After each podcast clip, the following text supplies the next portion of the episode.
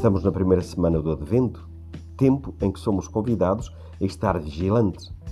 A palavra Advento significa vinda. Jesus veio. Entrou na história da humanidade há sensivelmente 2022 anos. Jesus vem, agora, em cada dia, em cada instante, ao nosso encontro, escondido nos acontecimentos e nas pessoas que nos circundam. E Jesus virá também no final dos tempos. O sentido, a meta da nossa vida é desejar, esperar e preparar este encontro. Fomos feitos para este encontro. Agora, por isso, em cada momento, temos que preparar, digamos assim, a casa em que se dará este encontro. Como Jesus nos diz na leitura do Evangelho da Missa de hoje, é preciso construir a casa da nossa vida sobre o alicerce firme da Sua palavra, sobre a vivência do Evangelho, palavra a palavra. Chiara Lubick, falando hoje em Os Jovens do Movimento Focolares, no dia 29 de dezembro de 1974, dizia: A palavra é para ser vivida. Aqui está o nó da questão. A palavra de Deus não produz nada em nós se não a vivermos, mas se a vivermos, faz milagres. De facto, ela transforma o nosso modo de pensar, de querer, de agir em todas as circunstâncias da vida, de tal modo que, vivendo a palavra, já não somos nós que vivemos, mas é Cristo que vive em nós. E isto é uma revolução. Além disso, porque para nós é inconcebível um cristianismo individualista, devemos comunicar as experiências da palavra, pois não desejamos apenas a perfeição, a santificação e a realização do indivíduo, mas também a da comunidade.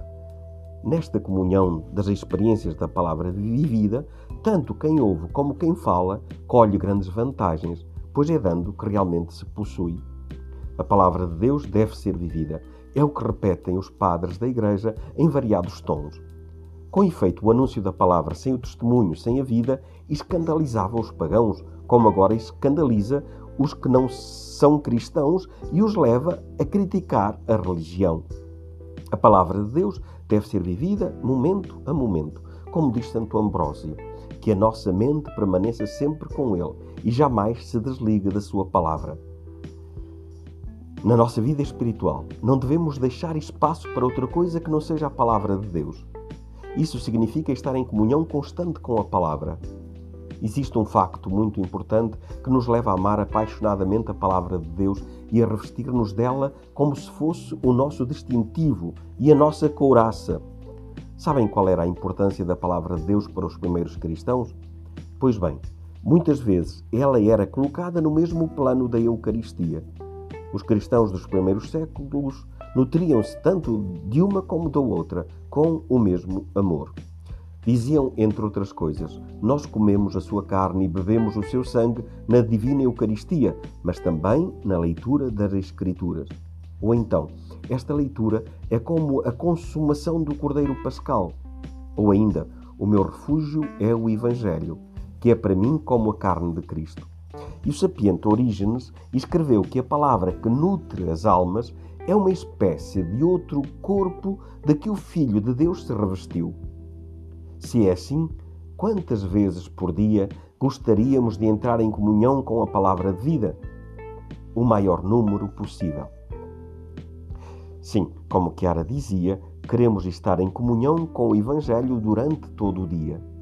Deixar que ele produza em nós muitas ações concretas que depois devemos comunicar. A palavra de Jesus é a rocha firme sobre a qual se pode construir solidamente a nossa vida. Alicerçados na Sua palavra, nenhum vento de tempestade ou chuva torrencial poderão deitar por terra a nossa vida. É também este o convite que nos faz a palavra de vida deste mês de dezembro.